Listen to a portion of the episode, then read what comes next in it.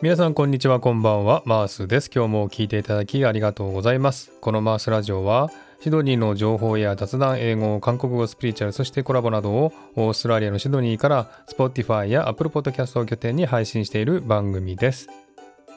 さて皆さんお元気でしょうか？マースです。今日も聞いていただきありがとうございます。本日もシドニーの私の自宅のスタジオから収録配信しております。今日もよろしくお願いいたします。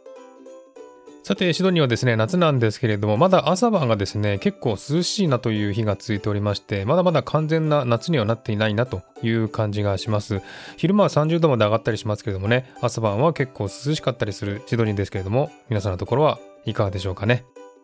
さて今回はですね私はこうやって音声配信をしながらそしていろんなポッドキャストを聞きながら感じた聞きやすい話し方その5個のポイントをお話したいと思いますちょっとボリュームありますけれどもね、最後までゆっくり聞いてくださいね。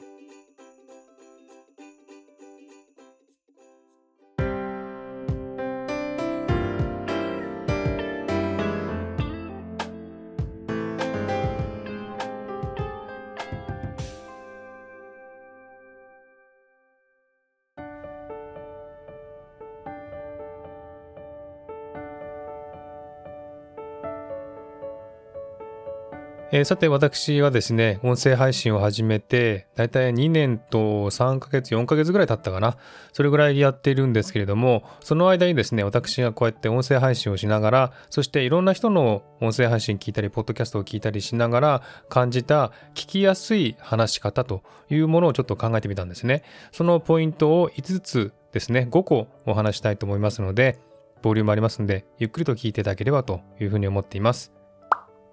えまず一つ目なんですが、あーとかえーとかをなるべく言わないのがポイントというふうに感じています。これをですね、フィラーっていうらしいですね。F-I-L-L-E-R。フィラーですね。これはフィルという詰めるとか埋めるという意味の ER で人ということで、詰める人、埋める人という感じの意味だそうですけれども、確かに話をしている時に間をですね、埋めるためにあーとかえーとか言う人がいますけれども、そのフィラーというね、名前の言葉をよく使う人がいるということですね。これですね、結構いろんなポッドキャストを聞いてると、本当にもう必ず皆さんやってるなという感じがします。これも別にあっても悪くはないんですけれども、これがありすぎるとちょっと聞きづらいなというふうに思うんですね。なぜかというとですね、聞いてる方は話してる内容を理解しようと一生懸命聞いてるのに、あーとかえーとかっていう言葉で遮られてしまうと、頭の中に入ってこなくなっちゃうんですね。ですので、なるべくない方がいいと思いますね。多すぎると、ちょっとこれは話がよくわからないという風になってしまいます。ですので、これはね、なるべく控えた方がいいんじゃないかなと思います。で、このあーとかえをですね、入れてしまいますと、頼りなく聞こえたりですね、ちょっとかっこ悪いなという風に感じてしまいますね。ですので、なるべく入れない方がいいんじゃないかなというふうに思います。私はですね、こういったあとかえはですね、後で編集でですね、必ず全部カットして、あとかえとかおとか、そういったものは全てなくしていますね。そういうふうにすればですね、結構聞きやすくなりますね。でですね、なぜこういったあとかえを入れてしまうのかということなんですが、原因はですね、緊張している、そして考えがまとまっていない、または自信がなかったりですね、口下手だったりすると、どうしてもこういうね、あーとかえが入ってしまいやすいというふうに思います。で、このフィラーを入れてしまう原因を3つに分けると、心の原因、思考の原因、声の原因と3つあるんですけれども、心の原因は緊張していたり、自信がなかったり、かっこつけようとするために出てしまうことですね。それから思考の原因は話す内容が決まっていなかったり長い原稿を暗記してしまっている時に出てしまうということですね。それから声の原因は声が小さかったり滑舌が悪いとあーとかえーとかいう風になって安定しなくなってしまうんですね。でこれがなくなると自信に満ち溢れてあ仕事はできる人なんだなという感じがしますので、えー、こういったあーとかえですねフィラーはですねなるべく入れない方がいいんじゃないかなというふうに思います。さて、二つ目のポイントなんですが、間をうまく使うということですね。この間というのはですね、話していない間が結構広く空いてしまったりすると、聞いてる方はですね、不安な気持ちになるんですね。3秒ぐらい間が空くとですね、本当に聞いてる方が不安になってきますんでね、これはなるべく入れない方がいいんじゃないかなと思います。試しに3秒ちょっと無音で言いましょうか。はい、3秒ぐらい経ちましたが、やっぱり不安になりましたがね、あの、本当にこの音声配信は音声で番組などを構成してますんで、音声がないと本当に不安な気持ちにさせてしまいますんで、この間はあまり開けない方がいいんじゃないかなというふうに思います。ですので私はこういった間ができたらですね、必ず編集でカットして詰めていますね。さて間を空けすぎると良くないと言いましたが間を空けなくても良くないということなんですね。適度に間を空けることが聞きやすくなるというふうに思います。一気に話すとですね聞き手には理解されないことが多いと思いますね。これなぜ間を空けなくしてしまうのかというと話を忘れないうちに話してしまいたいとかですね間が空くことを恐れる心理からこうやってですね一気に話してしまうことがあるんですね。これも気をつけないといけませんね。そして間を空けることによる聞き手の方のメリットはですね、心を整理する時間があるので、話を理解したり、記憶に残したりしやすいということですね。それから話に変化を感じて飽きなくするということですね。そして疲れにくくなり、聞く時の集中力が増したりするというですね、聞き手のメリットがあります。そして間を適度に空ける話し手のメリットなんですけども、緊張を緩和して自分の言葉をかみしめながら話せるというメリットがあります。それから説明が足りない部分などは間があることでフォローしやすくなるというメリットがありますね。ではどういう時に間を入れればいいかということなんですが一つ目一番言いたいことを伝える前に間を空けると印象が強くなりますね。そして2番目ですね話に変化がない時に適宜間を入れたらいいということですね。それから3番目、質問した後に聞き手が考える時間を与えるこの間を入れたらいいと思いますね。そしてその次、話が一区切りついて聞き手の印象に残したい時に間を空けるということですね。それから感情が入る前に入れた方がいいということですね。例えば街中で昔の友人とばったり会ったんです。驚きました。とかですね。こういう感じで間を空けたらいいと思いますね。そしてその次、大きな展開が起きる前に間を空けるということですね。例えば、家に帰ってみたら、なんと、泥棒が入っていました。という感じで間を空けると印象に残りやすいということですね。はい。それからですね、聞きやすい話し方の3番目。小学生でもわかりやすい簡単な言葉を使うということを気をつけています。専門用語とかですね、難しい言葉を避けるようにしてるんですね。これは言ってる本人は分かっていても、聞き手がですね、専門知識を持っていないと理解できなくなってしまうんですね。例えば和製英語を使ったりですね、流行り言葉を使ったりですね、あとは機械とか、あとはコンピュータとか、そういった専門用語を使ってしまって、相手が分かりにくいということもよくありますんでね、これは私も気をつけています。さて、なんでこんなに専門用語を使ってしまうかというと、専門用語を使うとかっこいいと思ってしまうんですね。そして頭がいいと思ってしまうので、使ってしまうということなんですが、聞いてる方は話が伝わっていないということなんですね。ですので、この専門用語を使わないと話が伝わりやすくなるということですね。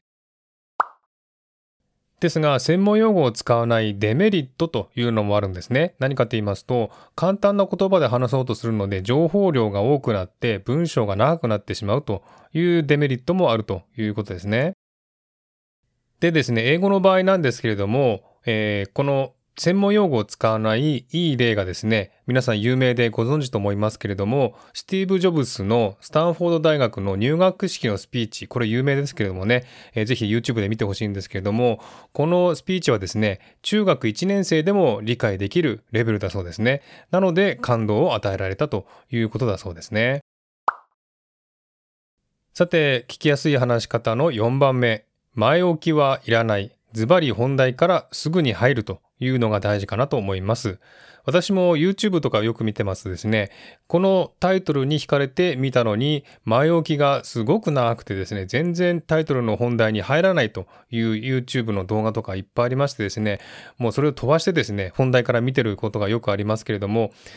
この本題の前のですね、この天気がいいとか悪いとか、体が痛いとかどうのこうの、仕事が忙しいどうのこうの、そういったものっていらないと思うんですよね。なのでタイトルをつけるんだったら、そのタイトルの話をボーンとね、すぐに話すべきだというふうに思うんですね。この前置きはいらないというふうに思います。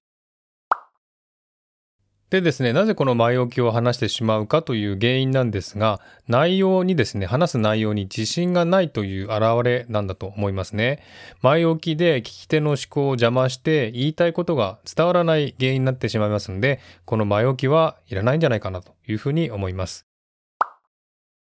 さて5番目なんですが、これは一番大事だと思います。この音声配信を収録する前に、その話す内容を台本にして全部書くか書かないかということなんですね。これはですね、いろんな人のいろんな意見がありますんで、どれが正しいというのはまだわからないんですけれども、これは人それぞれだと思うんですね。台本があった方が話しやすいという人もいますし、台本がない方が、えー、話しやすいという人もいると思うんですね。ですのでこれはですね人によりますんでどれが正しいというのは分かりませんけれども私はですね台本を書いた方が話しやすいんですねなぜかというと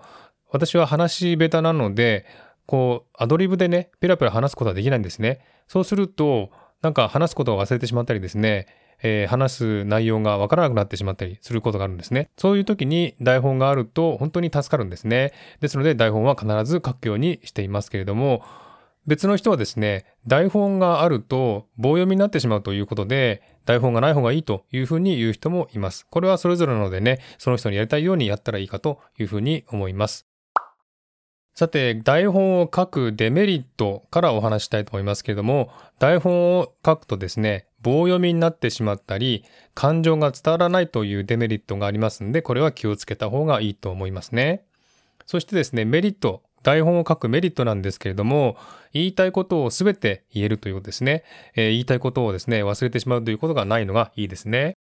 それから、話してる時にですね、頭が真っ白になってしまう時に台本があれば安心しますよね。それから、えー、アドリブで話してるとですね、話が外れてしまうことはよくあるんですが、台本があれば流れから外れないということですね。そして台本を書いておくと、そのままの文章をですね、ブログなどに転用できるんですね。これは便利だなというふうに思います。そういった意味もありまして、私は台本をよく書いています。はい。それからですね、台本を書かないメリットこれは何かと言いますと、その時の感情で思いもよらないことを言えたりすることもできるということですね。そしてアドリブを入れられますので、感情がこもるので話が伝わりやすいというメリットがあります。そして台本を書かないデメリットですね。これはですね、話が脱線してしまったりですね、話すことが思い浮かばずにですね、間が空いてしまったり、どもったり噛んだりしてしまうという、こういったこともあるんですね。それから言いたいことを言えなかったり、間違った知識で話したりとかすることもよくあるんですね。こんな感じでですね、台本を書く、書かないは、その人の話しやすい方でやった方がいいと思います。私自身は台本をきっちり書いて話さないと、言いたいことを忘れてしまったり、頭が回転がしなくてですね、頭真っ白になってしまって、間が空いてしまって話せなくなってしまうということもありますんで、台本をちゃんと書いて話しています。今回の収録もちゃんと台本を書いています。そんな感じで、その人にやりやすいようにやったらいいと思いますね。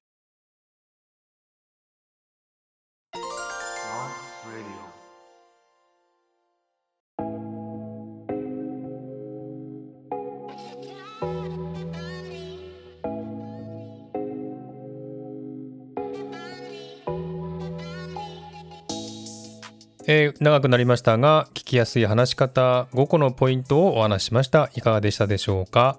えー、こういった音声配信をやってる方はですね、いつも気にしてると思いますし、音声配信やってなくても、例えば会社のね、スピーチとかで話すときも、こういったですね、聞きやすい話し方というのは気にしてるというふうに思いますけれども、私が2年ちょっと音声配信をしながら気づいた点ですね、改善するべき点などを挙げてみました。参考になれば嬉しいと思います。